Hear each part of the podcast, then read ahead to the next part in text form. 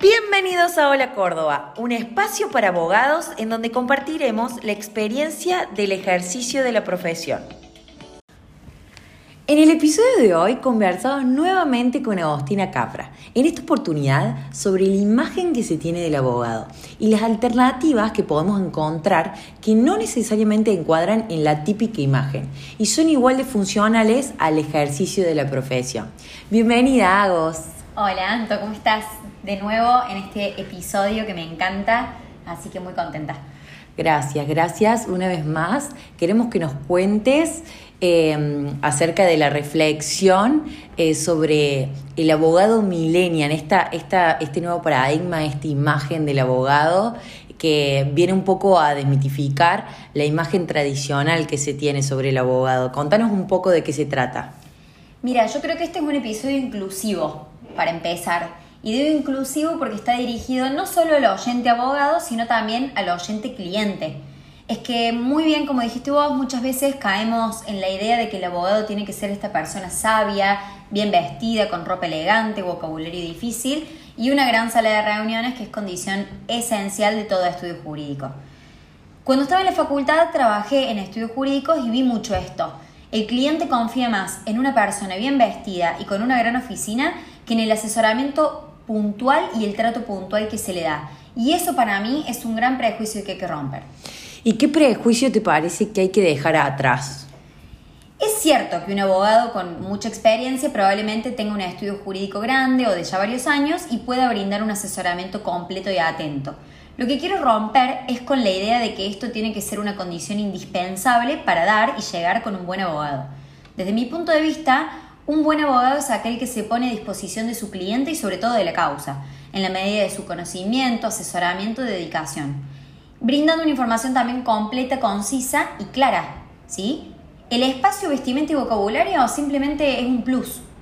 A ver, lo que intento decir es que poco a poco se va dejando atrás esta idea de ver al abogado como esa persona inalcanzable, ¿no? Que va a venir a solucionarnos todos los problemas y que hable con un vocabulario jurídico y técnico tan complicado que solamente va a entender él y sus colegas. Exacto. Y contanos acerca de tu experiencia, en, qué espacios lo viviste a esto. Particularmente me sucedió no solo en estudios jurídicos, donde trabajé por supuesto, sino también en la facultad. Es como ver las dos caras de una misma moneda, ¿no? Tuve profes, por ejemplo, que hablaban con un vocabulario tan técnico y profesional que siendo estudiante incluso de abogacía, me costaba entenderlos. Y otros profes que manejando también por supuesto un vocabulario técnico, bajaban eso a ejemplos mundanos de todos los días que me facilitaban el entendimiento y comprensión de los textos y eso hacía que el aprendizaje sea mucho mejor.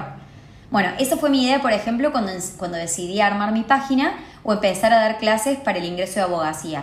Intentar explicar de una manera didáctica, práctica, fácil, para que cualquier persona, no solamente un estudiante de abogacía o un abogado, pueda entender lo que se está explicando. Eso con respecto al vocabulario, que es algo que me parece fundamental. Y ojo, yo también empecé asesorando a mis clientes de una manera quizás muy técnica y fui puliendo esto porque me pareció que se podía conectar y empatizar más con el cliente si se le explicaba de una manera más simple, con palabras simples y no con tanta cosa complicada. ¿Y por qué vivís como un prejuicio esto de tener el estudio jurídico para ganarte los clientes? Con el tema del estudio, a ver, vamos a decir la verdad, tener el estudio, el gran estudio, es el sueño de todo o de la mayoría de los abogados, inclusive el mío. Y eso creo que es fruto de un gran esfuerzo en la profesión. Lo que yo intento desmitificar es la idea de que sí y solo si tengo ese estudio jurídico bien armado, voy a ser un buen profesional. Creo que cada vez más, sobre todo en pandemia o a partir de la pandemia, somos los abogados que trabajamos desde nuestra casa, actualizándonos, estudiando para poder dar un buen servicio atendiendo consultas, por ejemplo, por plataforma virtual, videollamada, por teléfono, una reunión en algún bar, siendo perfectamente funcionales a la profesión. Tener el estudio suma, pero creo que es completamente paralelo a ser un buen profesional. Sí puede brindar un servicio quizás más cómodo o esa inmediatez que está buena y me parece importante entre cliente y abogado, pero no hace la diferencia con respecto a la profesionalidad del servicio que se brinda. ¿Sí? Es romper con la falsa idea de una mega estructura para ser exitoso. La idea de romper con que el abogado tiene que ser una persona seria, bien vestida y de traje. En definitiva, lo que, me movilizó es entender que en todas las profesiones el profesional es el que tiene que poner su impronta en lo que hace y, como esa ese distinción para salir del montón, para que un cliente lo elija y para que alguien nos elija por nuestro servicio y nuestra capacidad. Y así como algunos se pueden caracterizar o sentirse cómodos con, con, usar traje y tener una gran oficina, quizás hay un lado B, estoy segura que hay un lado B, que se siente cómodo trabajando en un ambiente más pequeño y quizás vestido un poco más casual. ¿Y qué sería lo que tenemos que desmitificar? Otro punto me parece que es la idea de que el abogado es esta especie de superhéroe que va a solucionarnos todos los problemas. Si bien es cierto que uno recurre a un abogado cuando tiene un problema, creo que nosotros estudiamos justamente para poder brindar una solución y hacer todo lo que esté a nuestro alcance, no todos los abogados tenemos que saber todo. Y eso es algo que aclaro porque me pasó. Cuando arranqué, por ejemplo, me costaba mucho decir que no. Intentaba siempre responder consultas, abarcar eh, todas las ramas por el miedo que me generaba decir que no y que el cliente no me vuelve a elegir o no me recomiende, ¿sí? Y después supe entender que así como un médico se especializa en una rama en particular o un contador puede especializarse en un tema específico, con la abogacía sucede lo mismo. Y además, la clave para poder ser el mejor y brindar un buen servicio es hacer algo que nos guste. ¿Y vos en qué área te encontraste? Yo descubrí, por ejemplo, que me encanta civil y que me encanta laboral, o que, por ejemplo, no me hallo haciendo derecho de familia. Entonces, ese tipo de consultas se las delego a algún colega. Y otro colega que no haga derecho laboral, por ejemplo, me puede delegar a mí. Y así. Esto de ver la competencia como equipo, como hablamos en el podcast de Emprender a los 30 que hicimos anteriormente, ¿sí? Esto me parece fundamental. Y también tomarse el tiempo necesario para decidir qué es lo que realmente nos gusta. Así como en el secundario, por ejemplo, tenemos la Expo Carreras, que me pasa ahora con mis alumnas, y la Expo Carreras nos ayuda a decidir qué es lo que queremos estudiar o en quiénes queremos convertirnos, profesionalmente hablando.